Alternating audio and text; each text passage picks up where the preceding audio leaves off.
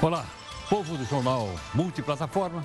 Você pode nos acompanhar também no seu celular ao vivo, é só você baixar aqui o aplicativo Grupo Record, que é o Play Plus, ok? Estamos também no YouTube, no Facebook, no Instagram, enfim, no podcast, em todas as mídias que você quiser nos acompanhar, ok? Bom, é, hoje o Faísca está assim um pouco, não sei quem é que ele está me lembrando aí. Quem será que o Faísca está lembrando hoje? Né? É, parece que ele está fantasiado de tiririsca. Será que é isso, tiririsca? Pois é, o tiririca que você está vendo aqui é o meu palhaço preferido. Diz o Faísca aqui que é o anti-herói do Jornal da Record News. Os dois usam e abusam das verbas pessoais para voos pelo Brasil. Fazem show principalmente e para o Ceará, que a terra do deputado Tiririca. Se o povo paga a passagem das suas excelências, que, há, que mal há e voar né, para a sua terra natal. Aliás, até o Faísca mobilizou a bancada do PGG, o Partido dos Gastos Gatunos, para voarem todo mundo junto. A conta dos bilhetes aéreos vai ser remetida para o distinto público. Na sua opinião, essas passagens não deveriam ser restritas só entre o estado que o deputado mora em Brasília? É isso, Léo? Qual é a sua opinião sobre isso? Manda aqui para mim. Pode ser aqui no nosso, no nosso redes sociais da nossa Record News, ok? Vamos olhar o nosso portal que é o r7.com. Queria dizer para você que está correndo aqui um fator, olha. O barracão da Escola de Samba Independente Tricolor pega fogo perto do Campo de Marte. O Campo de Marte é aqui bem pertinho. E conta também aqui que o jornalista Augusto Nunes é o novo contratado da Record TV e também do portal r7.com, está aqui na primeira página. Veja também outras notícias para você saber de fato em que país você vive. O governo abre o bolso e libera 7 bilhões de reais aos ministérios. A Anatel autoriza bloqueio de celular onde Bolsonaro e Mourão estiverem. Mais de 100 toneladas de óleo foram recolhidas em Sergipe. Moro altera a portaria que previa deportação de estrangeiros considerados é, perigosos. O ministro da Economia aumenta o limite para compras em free shops. Pancadaria no aeroporto de Barcelona fecha a cidade. Recebem R$ 5.500 de auxílio moradia. Isso caso eles não usem um apartamento oficial. Com essa grana, dá para alugar um local confortável para suas excelências. Afinal, eles deixaram o conforto de seus lares, mas usam o imóvel apenas três dias por semana. Na sua opinião, dá para diminuir essa despesa? Mande sua opinião para cá pelo meu WhatsApp, que é 11 São Paulo. 942-128-782. Eu vou repetir. 11 São Paulo, 942-128-782. O presidente do Congresso, Davi Alcolumbre, se hospeda na Embaixada Brasileira em Roma e abre mão das diárias da viagem.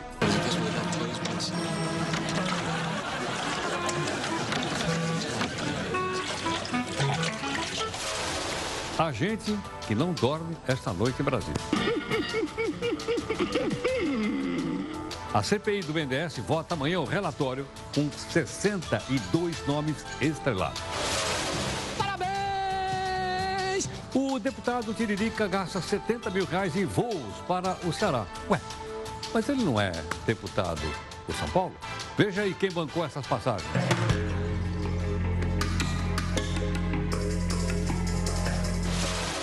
Quinta-feira, o Supremo julga a prisão de condenados em segunda instância. Pode favorecer o ex-presidente Lula. Dá uma olhada aí na nossa imagem do dia. É deste golfinho que morreu em uma praia de Alagoas. É mais uma vítima da poluição do petróleo. A gaveta do Jornal da Record News. Por falar em petróleo e as investigações sobre a origem do óleo que polui as praias brasileiras. Será que não há nenhum navio suspeito?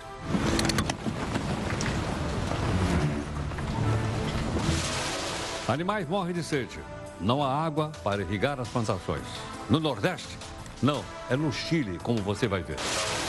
Da dependência química para a dependência em bits e bytes. Um em cada quatro adolescentes é viciado em internet. A Organização para a Cooperação e Desenvolvimento Econômico aponta que o Brasil tem muito pouca gente se formando em tecnologia. Na internet, brilham os editubers. É o quê? Como você vai ver. Terça é dia do professor. Em São Paulo, a professora de 70 anos dá aula mais de 40. Vamos contar outras curiosidades sobre o professorado. Este é o jornal que está em multiplataforma. Através dela você pode não só participar de todas as lives, fazer crítica aqui para a gente, mandar sugestões e também cobrar. Busca de isenção e busca de interesse público.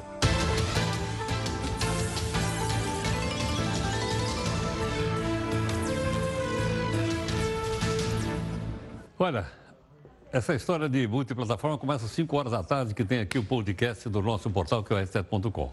Aí às seis horas tem aqui a reunião de pauta. Aí está a Jéssica e também Júlia, né, conversando aqui a respeito dos assuntos de hoje aqui. Tudo bem?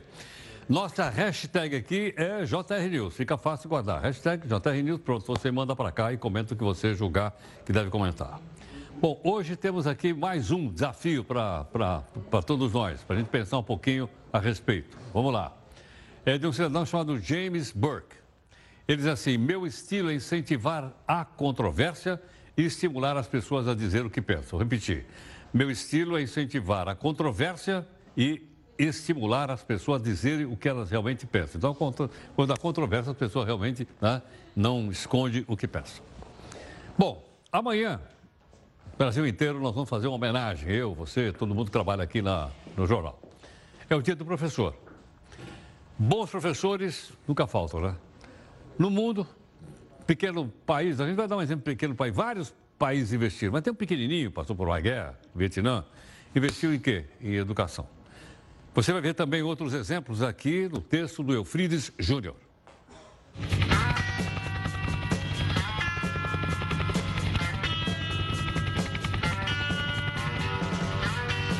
Guerra do Vietnã durou 16 anos. O conflito começou em 1959 e foi até 75. Devastou a vida de muita gente. Mais de um milhão de mortos entre civis e militares. O dobro de mutilados e feridos. A guerra arrasou a agricultura, destruiu casas e provocou graves prejuízos econômicos ao Vietnã. Mas depois de anos de reconstrução, o país asiático busca uma mudança. E foi na educação que eles descobriram a saída.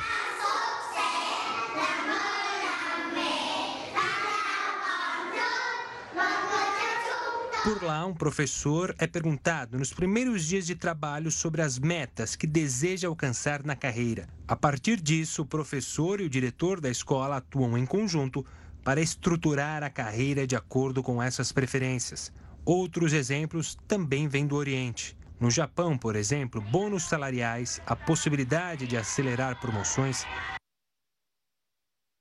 tornam atrativo dar aulas nas escolas mais pobres do país. E na Coreia do Sul, o alto status social dos professores combina estabilidade, bons salários e rigorosos requisitos de admissão na carreira.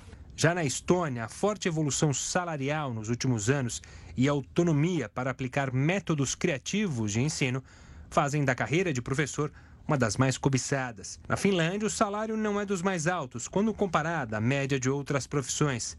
Mas o prestígio, sim. Daí você me pergunta: o que esses cinco países têm em comum? A resposta é simples: todos contratam os professores de maneira seletiva, também valorizam a profissão e, o mais importante, a carreira atrai bons profissionais para as salas de aula. Mas nesses quesitos, o Brasil está longe de ser exemplo. Em uma pesquisa da OCDE, a Organização para a Cooperação e Desenvolvimento Econômico, com professores do ensino fundamental e do ensino médio, o Brasil aparece no topo de um ranking de violência em escolas. Somado a isso, tem o fato da profissão não ter prestígio social, os salários serem abaixo da média, a ausência de uma carreira bem estruturada e ainda de um período mínimo de experiência prática em sala de aula como parte da formação. Todos esses fatores puxam para baixo a qualidade da educação no Brasil. Então surge outra questão: o que o Brasil pode aprender com a experiência de outros países que tratam melhor os seus professores? A grande diferença está na qualidade do ensino para alunos ricos e pobres. Ou seja, a aula é igual. E tem mais: A ampla oferta de cursos aos professores garante um aprendizado contínuo. Isso incentiva a autonomia para desenvolver e testar novos métodos de ensino. Afinal, a saída de qualquer país está na educação. E remunerar bem os professores também não faz mal para ninguém. E olha, temos aqui umas informações interessantes. É, nós vamos dar como exemplo o São Paulo, porque nós recebemos os, os, dados. Mas acho que pode falar um pouco a respeito do Brasil. Que, qual é o primeiro dado? Aqui em São Paulo, a maior parte dos professores são professoras, na verdade. Né? Dá uma olhadinha aqui, alguns números, só para você ver. Em São Paulo, vamos ver se a gente pode comparar com o nosso país. Olha só, em São Paulo, professores são 72% de mulheres, só 28% de homens.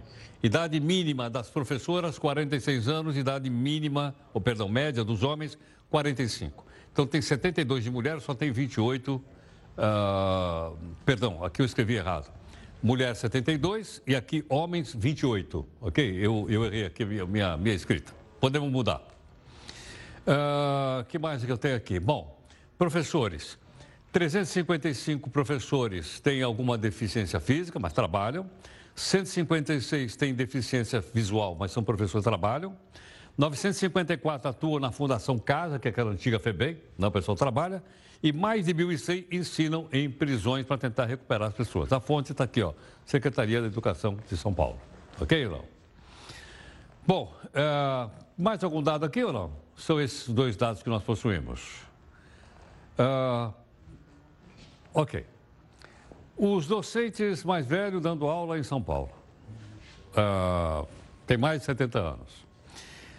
Professora com mais tempo de sala de aula na rede estadual leciona há 41 anos, tem mais de 70 anos, dá aula de educação física aqui em São Paulo.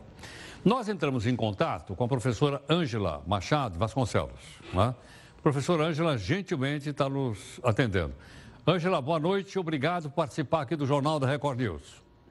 Boa noite. Obrigado, senhor. Eu que, eu que te agradeço.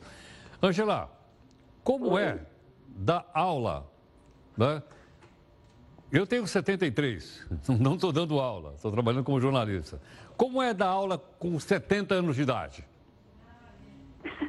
Olha, é gratificante. É uma coisa que a gente nem pensa direito. Você vai, vai acrescentando, acrescentando os anos, anos e anos na profissão e de repente você descobre que você é a mais antiga da Secretaria de Educação. Agora, Angela, veja bem, você dá aula de educação física. Eu tenho uma professora de yoga, dona Noêmia. Ela tem 96 anos de idade, ela é mais velha que eu. Mas, Angela, como é que é dar aula de educação física aos 70 anos? Olha, é gratificante você acompanha, não tem mais, claro, né, a agilidade que tem quando eu tinha 20 anos. Mas, é, mas nós temos, é, tem ainda toda uma bagagem de sala de aula que ajuda bem. Angela, é, e, a, e a rapaziada? Como é que é? Como é que os meninos e as meninas te tratam? Olha, muito bem. É uma coisa assim impressionante o carinho que ele tem, que eles demonstram com os professores mais velhos, o carinho que, que eles, o cuidado que eles têm, não é? E isso daí ficou bem marcante para mim, assim, com o passar do, do tempo estudando, dando aula. Angela, se você Oi. quisesse parar, você já poderia parar? Uh, você é aposentada? Como é que é? Eu poderia. Eu não me aposentei ainda não. Mas se eu quisesse, realmente já poderia, eu poderia. Mas uh, é como, é que nem se você, você fica viciado, na verdade, na convivência com essa juventude e porque faz com que você cada vez se propõe a uma meta maior, não é? É isso que é isso que é o bacana, que eles passam muita coisa para nós. Quer dizer que se você quisesse aposentar, você poderia. Você poderia. optou por continuar trabalhando. Ah, é, exatamente. Eu pretendo continuar mais um, um bom tempo. Sem dúvida. Angela, muito obrigado pela sua gentileza. Nós, nós temos antecipado a data do Dia dos Professores, que é amanhã, logicamente, mas queríamos então transferir a você toda a admiração que todos nós aqui temos pelo seu trabalho e pela, pela sua dedicação. Muito obrigado. Muito obrigado, senhor, também, e pela gentileza de ouvir a nossa classe. Muito obrigado. Até logo. Até mais. Então aí está, participando conosco, professora Ângela Machado Vasconcelos. Tem 70 anos de idade, poderia estar aposentada. Né? Ela é professora da Escola Estadual, professor Daniel Paulo Verano Pontes, que é aqui pertinho da Record News, aqui no fundinho. Só até botaram até um telefone aqui, a gente quisesse ligar para ela, está aqui. Mas queria dizer o seguinte, eu acho que uma dedicação como essa, da professora Ângela, né, é aquilo que nos enche de orgulho são pessoas que estão destinadas a mudar a sociedade brasileira. Né? Pensando no bem público, pensando na educação, poderia estar em casa. Né? Sabe onde ela está agora? Ela está trabalhando agora.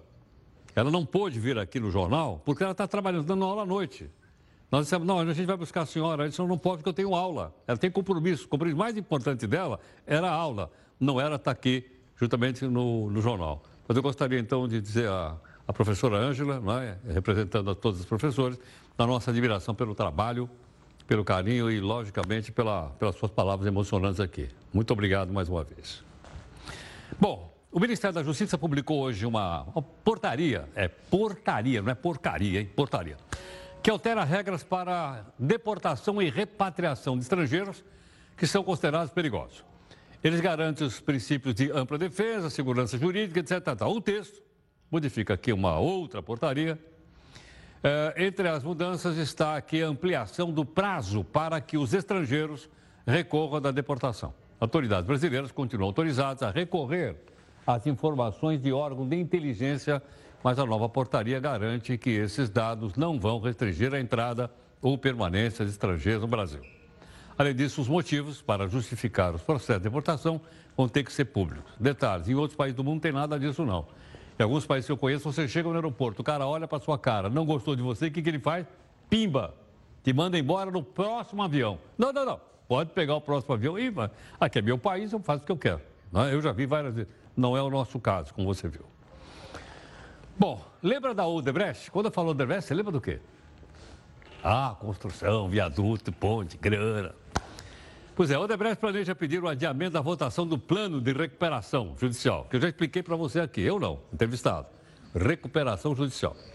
A empresa deve marcar uma assembleia, agora de credores, agora em novembro, para cumprir todos os prazos do processo.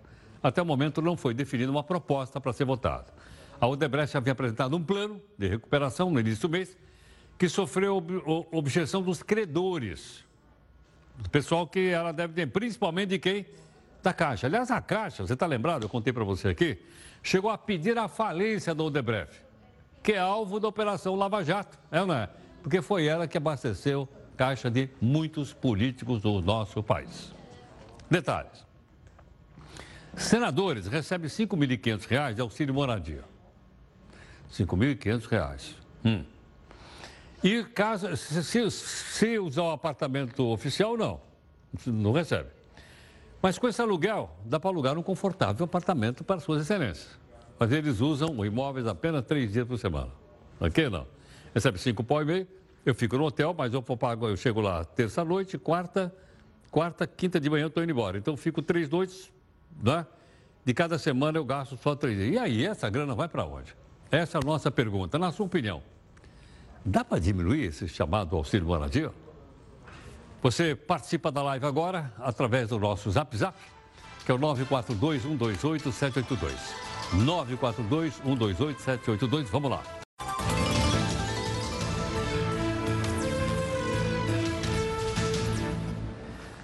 Tem uma cidade perto aqui de São Paulo, São Roque, terra do vinho, chamada Araçariguama. O ex-prefeito de Araçariguama e marido da atual prefeita, Carlos Aymar, foi preso em flagrante hoje. Segundo a polícia, ele estava recebendo uma parcela de uma propina dentro da prefeitura. Uau! A Sarigoma, como eu falei para você, é aqui na região de Sorocaba, perto de São Paulo. A pessoa que foi vítima de extorsão é uma cooperativa habitacional. para que a cooperativa conseguisse a licença para construir casas. Carlos e o secretário teriam cobrado ah, 2 milhões de reais. Aí, aí, ó. Hoje seria feito o pagamento de uma parcela de 15 mil reais. A defesa do Carlos Aymar ainda não se pronunciou. Bom, logicamente, eu suponho que não é o outro, a outra pessoa que tem esse mesmo nome, né, que eu conheci em outras épocas. Não deve ser, não, não é possível. Bom, o deputado federal Tiririca, que é de São Paulo, gastou 70 mil reais do nosso bolso desde o começo do ano. O valor foi usado em viagens, vai dizer Brasília, São Paulo, não. Brasília, Ceará. A informação foi divulgada pelo Congresso em Foco. De acordo com as regras da Câmara, o uso da verba é permitido somente entre parlamentar, o Estado e Brasília. Mas o deputado Tiririca tem a base dele aqui. Por que, que ele vai para o Ceará? Vai fazer show. De acordo com a reportagem, foram 70 viagens entre Brasília e o Ceará. E só uma para São Paulo. Tiririca teria usado ainda dinheiro para levar três dos seus assessores. Aí deu mais uma despesa de 142 mil reais para o nosso bolso desde o começo do ano. Ok ou não? Quando ele disse, é, pior que tá, não fica, vota no Tiririca, não, fica pior sim, porque está gastando grana do nosso bolso. A gente tem mostrado aqui viagem dos nossos parlamentares, foram todo mundo para Roma, é não é? Agora vamos outros aqui também que andaram viajando com o nosso dinheirinho. Nosso rico dinheirinho, como dizia o Tamer. Olha lá, esse aqui, deputados, debate sobre educação pública no Brasil e modelos de educação pública do Brasil e Portugal em Lisboa. O pessoal foi passear, passear não, desculpa, foi trabalhar lá em Lisboa. Tomar um vinhozinho também. Vamos lá. Vamos virar a tela para a gente saber quem é que foi debater. Ah, tá, o deputado Zeca Derceu, lá do Paraná. Ele foi, então, lá para Lisboa para defender as hostes nacionais, a língua brasileira, né? Num, num detalhe português. Da onde saiu a grana? Já mostramos lá, desde que a gente mostrou na abertura do jornal, já mudou, ó. Estamos com 1 trilhão 936 bilhões. Uau, uau, uau, uau, uau, uau. Quando virar 2 tri, a gente vai fazer um, uma festa aqui. Temos outra informação importante para você. Você sabe de onde veio esse dinheiro? Você viu aí? É da grana, tudo mais. Outra informação importante. Agora, não é só o jornal da Record News, que é muito plataforma. Os professores também estão, claro, usando toda a tecnologia. Você já ouviu falar em Edu Tubers? Edu de educação, Tubers. Pois é, eles são educadores que viraram YouTubers. Como? Veja aqui no texto da Amanda Alves. Conhecimentos está cada vez mais democrático no Brasil. A internet permitiu que os professores levassem as salas de aula para as redes sociais. Com vídeos de dicas, dúvidas e resoluções de questões, os edutubers são educadores que produzem conteúdo de vídeo para a internet. Tem aula de matemática, português, física, química, história, geografia, tem de tudo para todos os gostos e dificuldades. Por ser divertida e dinâmica, a aula online tem um formato que busca falar a linguagem do estudante. De das matemáticas adoro uma expressão. E pra, e pra começar, chama que a multiplicação que resolve a fração. Vai. Que o número de brasileiros que recorrem às redes sociais para aprender algo que ainda não sabem só cresce. Segundo o YouTube, todos os dias a categoria de vídeos educacionais registra cerca de 500 milhões de visualizações, o que mostra que a internet se transformou na maior sala de aula do mundo. É uma ferramenta pedagógica para muita gente. Formação está próxima, só, só tem que buscar. De olho nessa tendência, o próprio YouTube lançou em 2013 uma plataforma para divulgar vídeos educacionais. A ideia é oferecer um conteúdo gratuito, de alta qualidade e acessível, possa complementar a educação ou tirar uma dúvida de última hora. Bom, e por falar aqui no EduTuber, antes de entrar em contato com Ives Urquiza, do canal Física Total, né, para conversar um pouco aqui para a gente sobre o ensino aqui na internet, ok? O Ives está aqui conosco. Ives, obrigado aqui pela participação aqui no Jornal da Record News, que é multiplataforma como você. Pô, coisa boa, Herótodo. Um prazer estar aqui com você e sua audiência. Muito obrigado pelo convite. Obrigado. Ô, ô, Ives, como é que é dar aula, então, à distância, usando os recursos aí da internet? Heródoto, o grande desafio é a gente entender que numa aula de plataforma digital, o poder de escolha é todo do estudante. Ele tem na mão a possibilidade de, com um clique, mudar de canal, mudar de aula e escolher um outro professor. Quando a gente percebe que o poder está na mão do estudante, a gente tem que alinhar ainda mais a nossa fala às necessidades dele. E aí onde entra o grande poder do YouTube Educação, ou YouTube Edu, como você falou. O lema do YouTube Educação é todas as formas de ensinar, seu jeito de aprender. São mais de 30 mil videoaulas disponíveis de forma gratuita para que o estudante encontre um professor que está alinhado com seu estilo de aprendizado. E a gente tem cada vez mais profissionais produzindo e cada vez mais conteúdo gratuito disponível. Agora, Ives, é, a aula também pressupõe muitas vezes o aluno fazer pergunta, ah, não entendi isso, ou por que isso e aquilo. Como é que é feita a interatividade entre você e, o, e, e os seus alunos?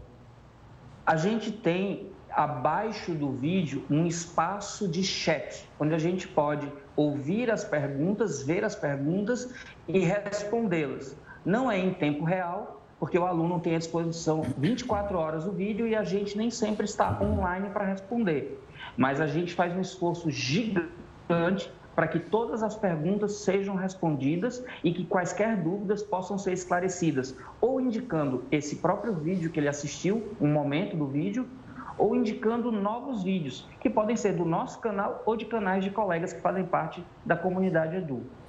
Tá, pelos desenhos que estou vendo aí atrás de você, você dá aula de química? Na verdade, de física. física. O projeto se chama Física Total. Aqui atrás a gente tem algumas coisas que lembram experimentos de física. Você deve estar vendo aquele Erlenmeyer ali, por isso que você estava achando que era química, né? Sim. Mas ali é um experimento de termodinâmica. Ah, entendi. Entendi. Agora, e para resolver um problema, como é que faz? Problema de física. Um, pro... um problema no vídeo? É, não, não, eu digo o seguinte, você ensina alguma coisa, agora vamos, vamos uh, testar isso num problema né, formulado certo. sobre uma regra de física, sobre um. enfim.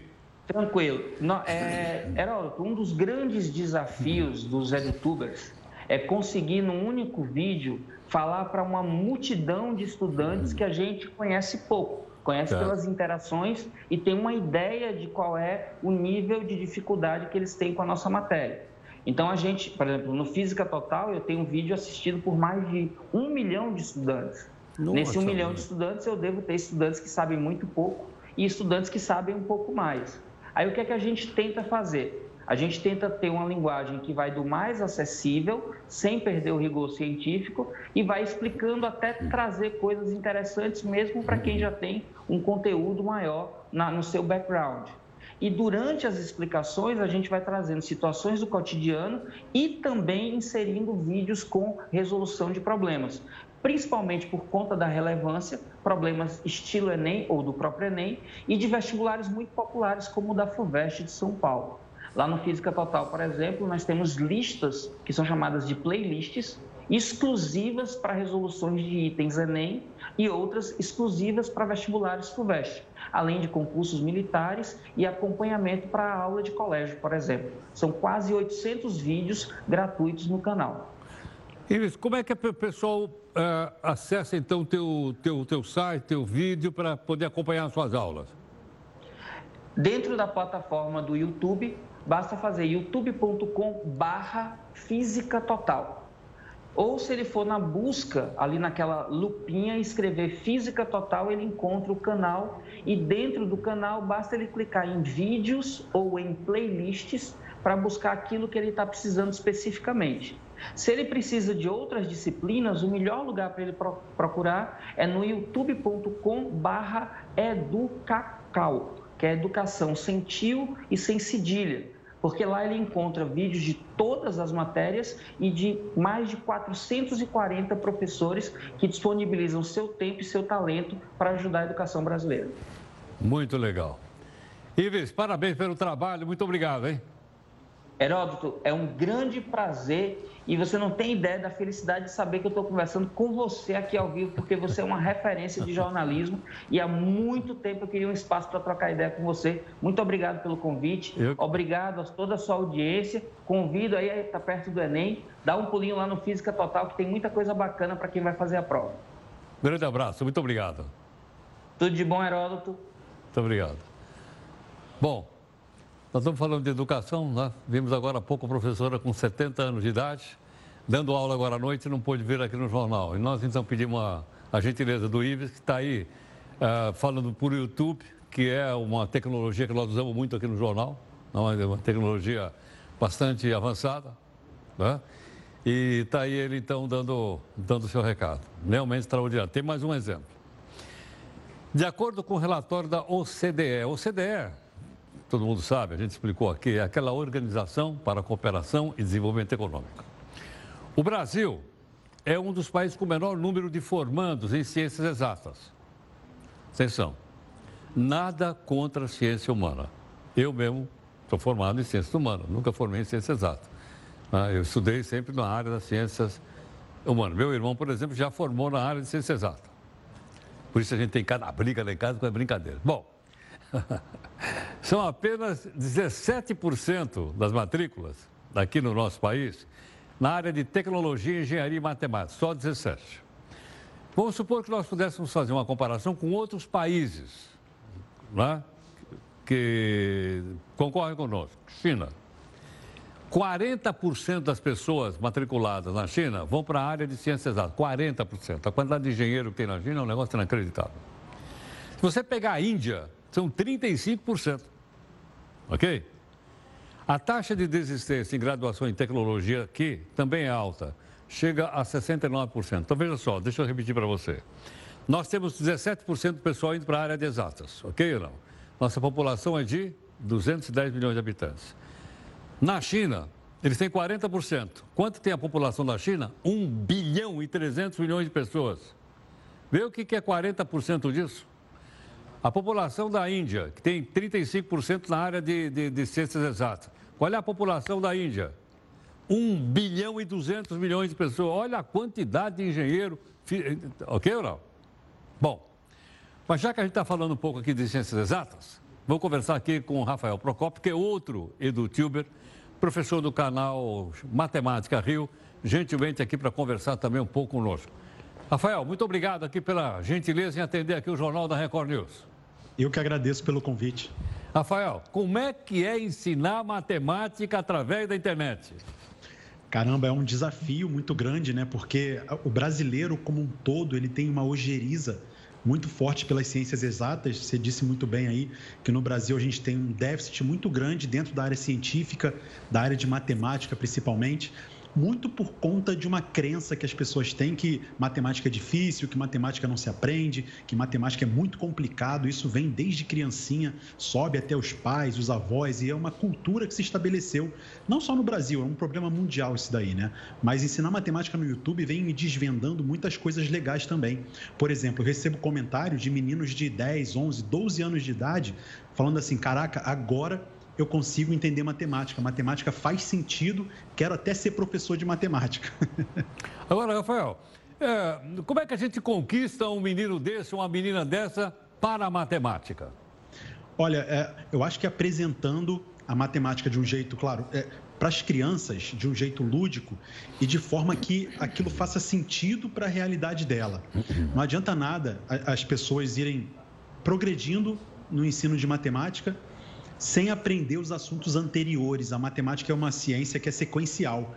Então não adianta eu querer aprender a resolver uma função lá no ensino médio, se no ensino fundamental eu tenho, eu fiquei com dúvidas em relação a cálculo de expressões algébricas, expressões numéricas, eu não sei nem elevar ao quadrado.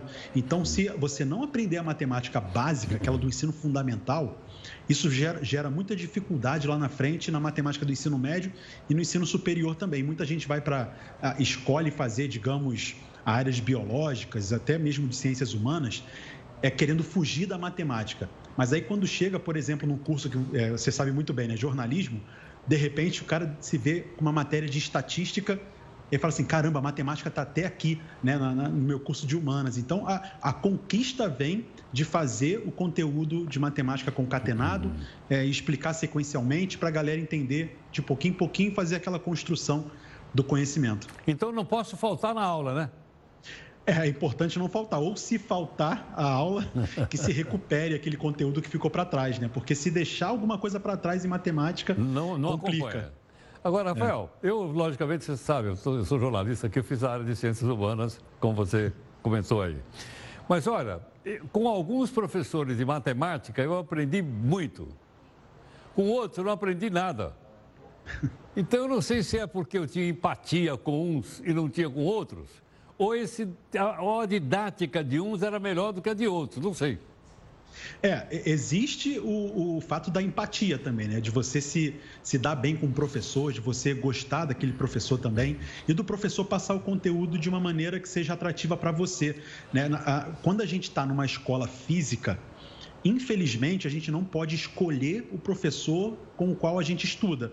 É aquele que a escola disponibiliza para a gente. De repente, você não se dá bem com o tipo do professor, com a maneira que ele ensina a matéria.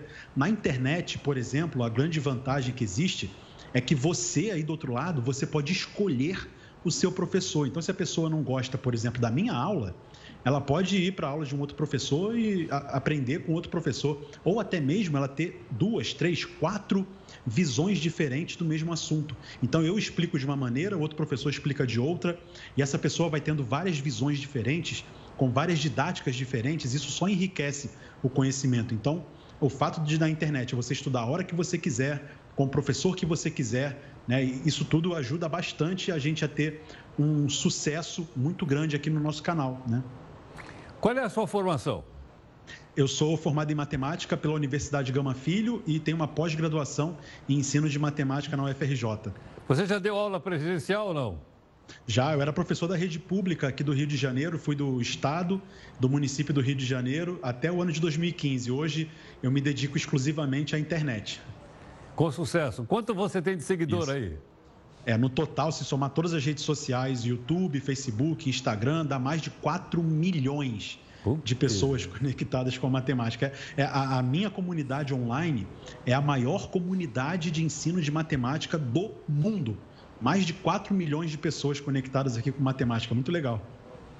Rafael, parabéns, sucesso, sucesso você já tem. Lá. Obrigado.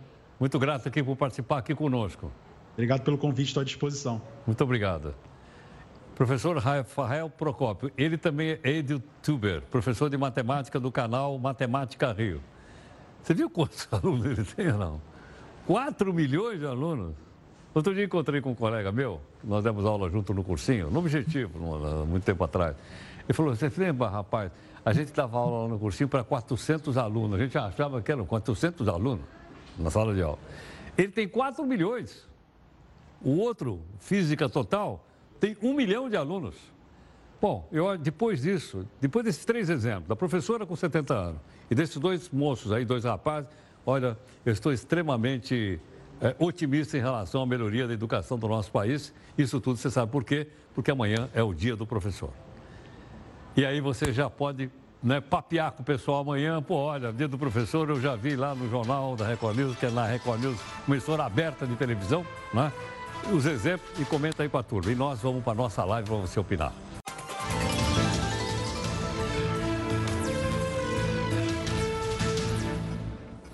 Olha, antigamente só se ouvia falar em dependência química. O que, que é isso? Muitos adolescentes e adultos eram internados para conseguir se livrar de cocaína, crack, álcool, isso é dependência química. Mas agora tem uma tal de dependência tecnológica. Um em cada quatro adolescentes não consegue mais viver sem a danada internet. Não, não. Veja aqui no texto da Jéssica Veloso. Desde muito pequeno, eles aprendem a como usar o celular. Os pais entendem que não dá para deixar o acesso completamente livre, mas confessam que para ter um segundinho de descanso, eles acabam recorrendo ao aparelho. É um alívio para os pais e também para as crianças.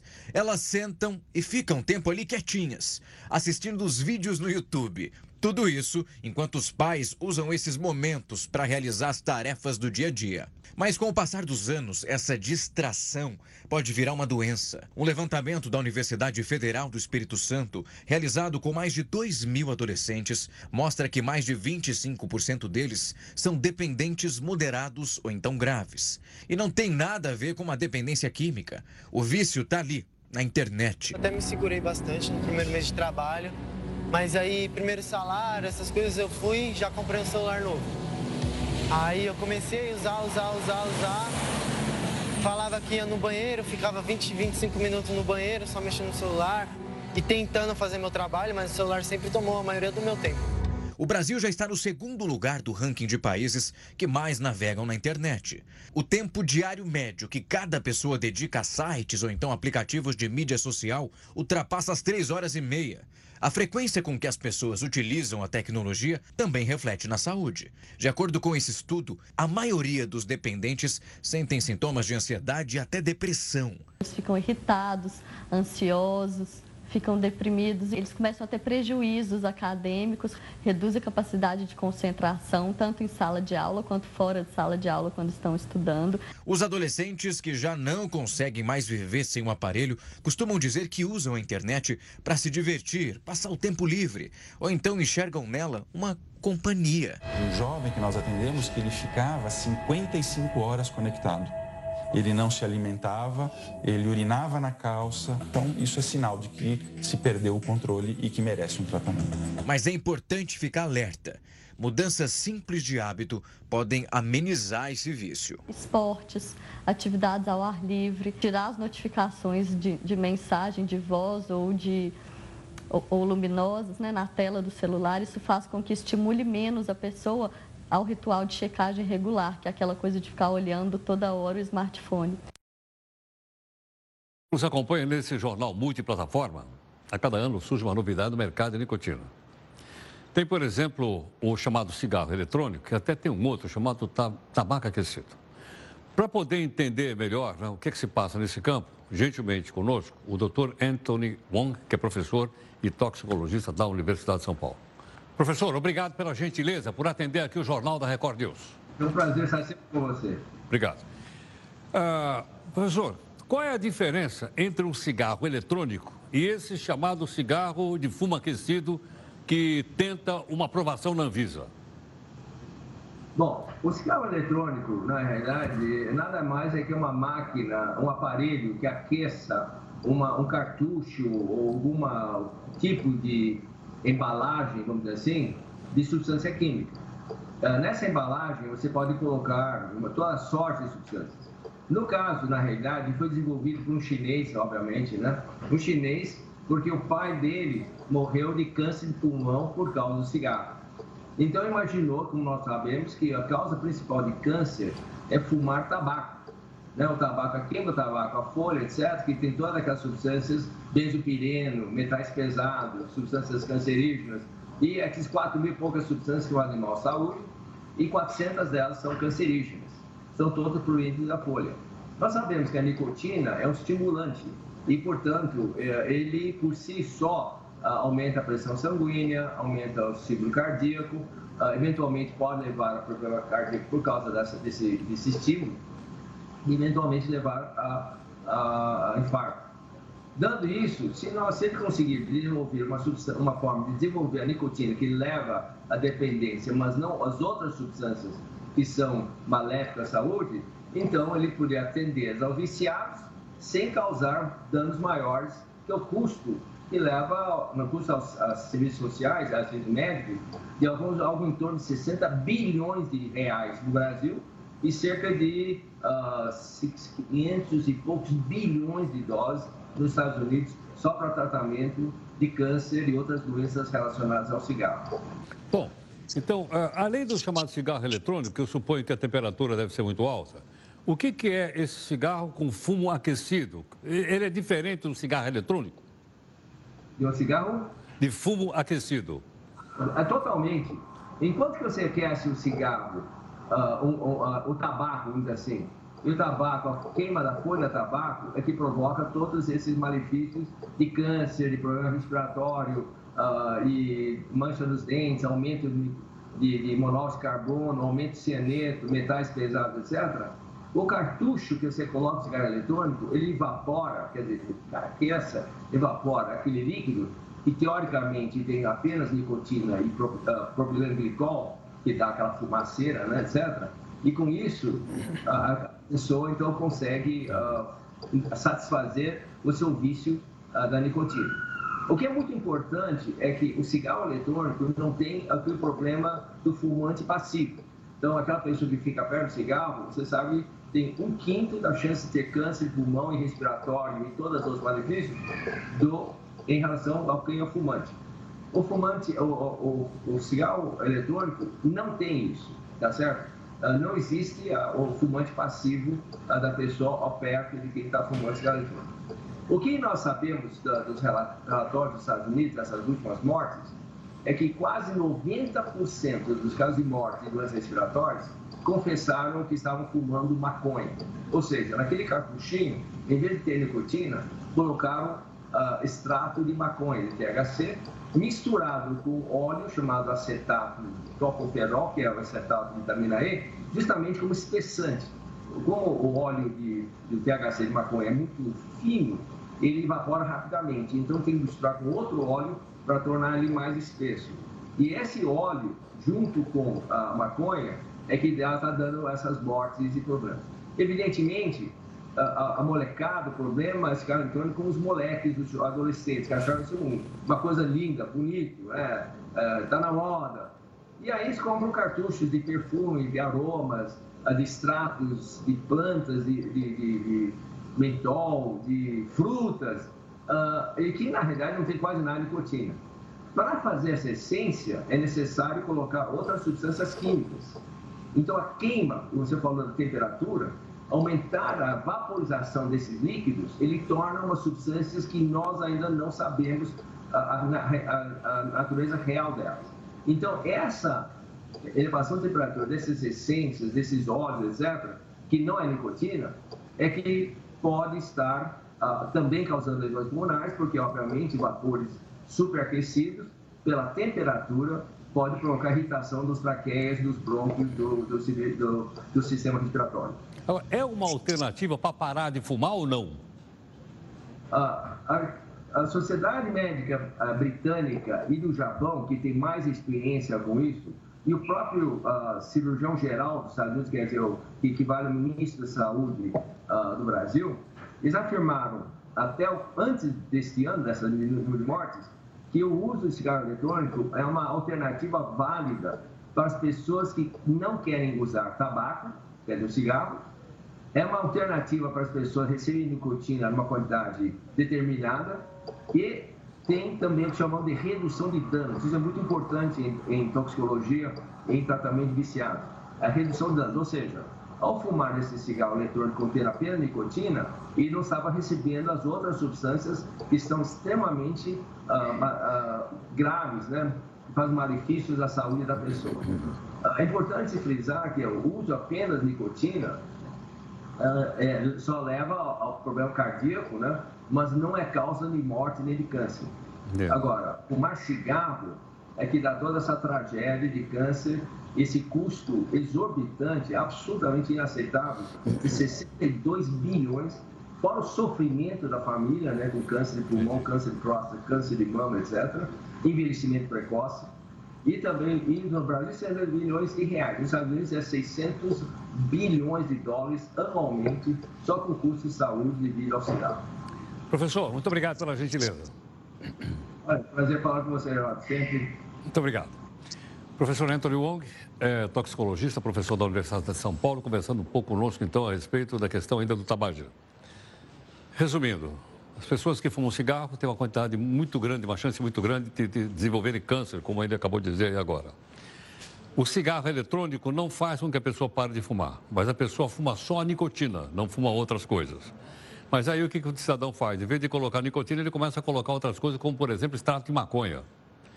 Né? E começa a provocar problemas pulmonares. A gente viu aqui chamado vapor, é nos Estados Unidos. Então, em outras palavras, não tem outra alternativa senão uma educação e, uma, e uma, um acompanhamento para que a pessoa possa largar essa dependência do cigarro e parar de vez. Porque o que a gente está vendo aí não é alternativa. Bom, vamos então aqui a nossa live nesse jornal multiplataforma. Vamos lá.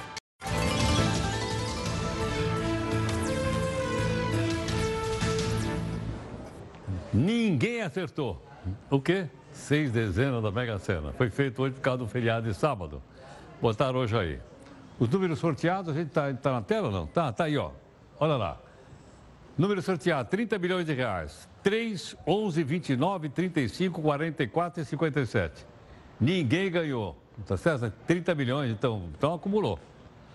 Vamos ver como é que vai ser o próximo, né? O próximo sorteio aí. Outra informação para você.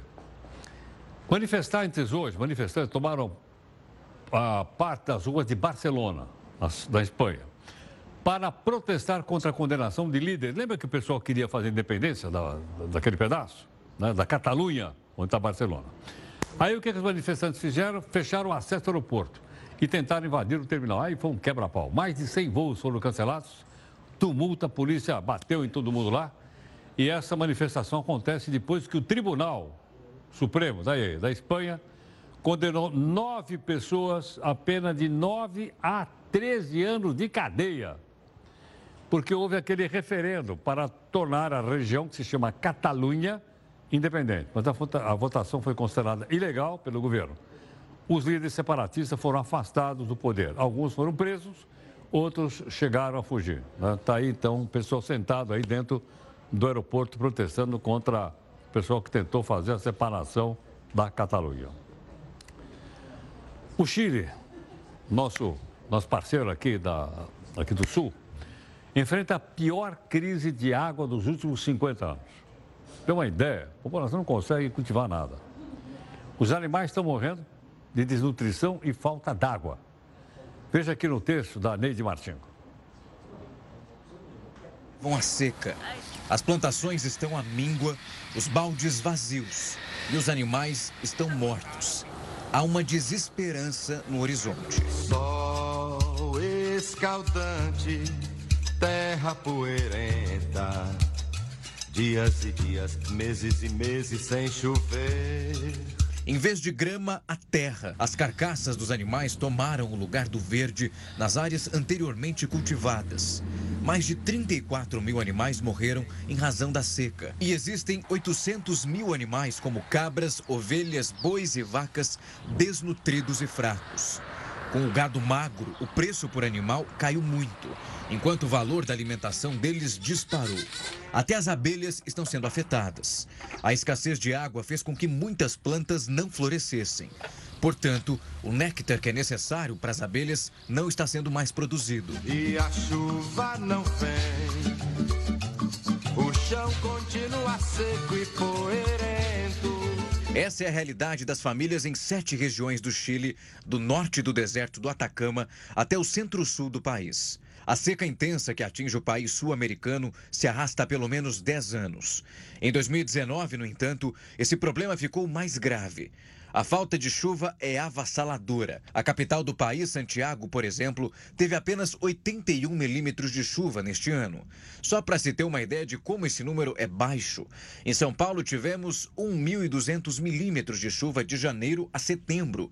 E a previsão para o futuro não é nada animadora porque a temporada primavera-verão está só começando e as temperaturas no centro do Chile já estão acima dos 30 graus.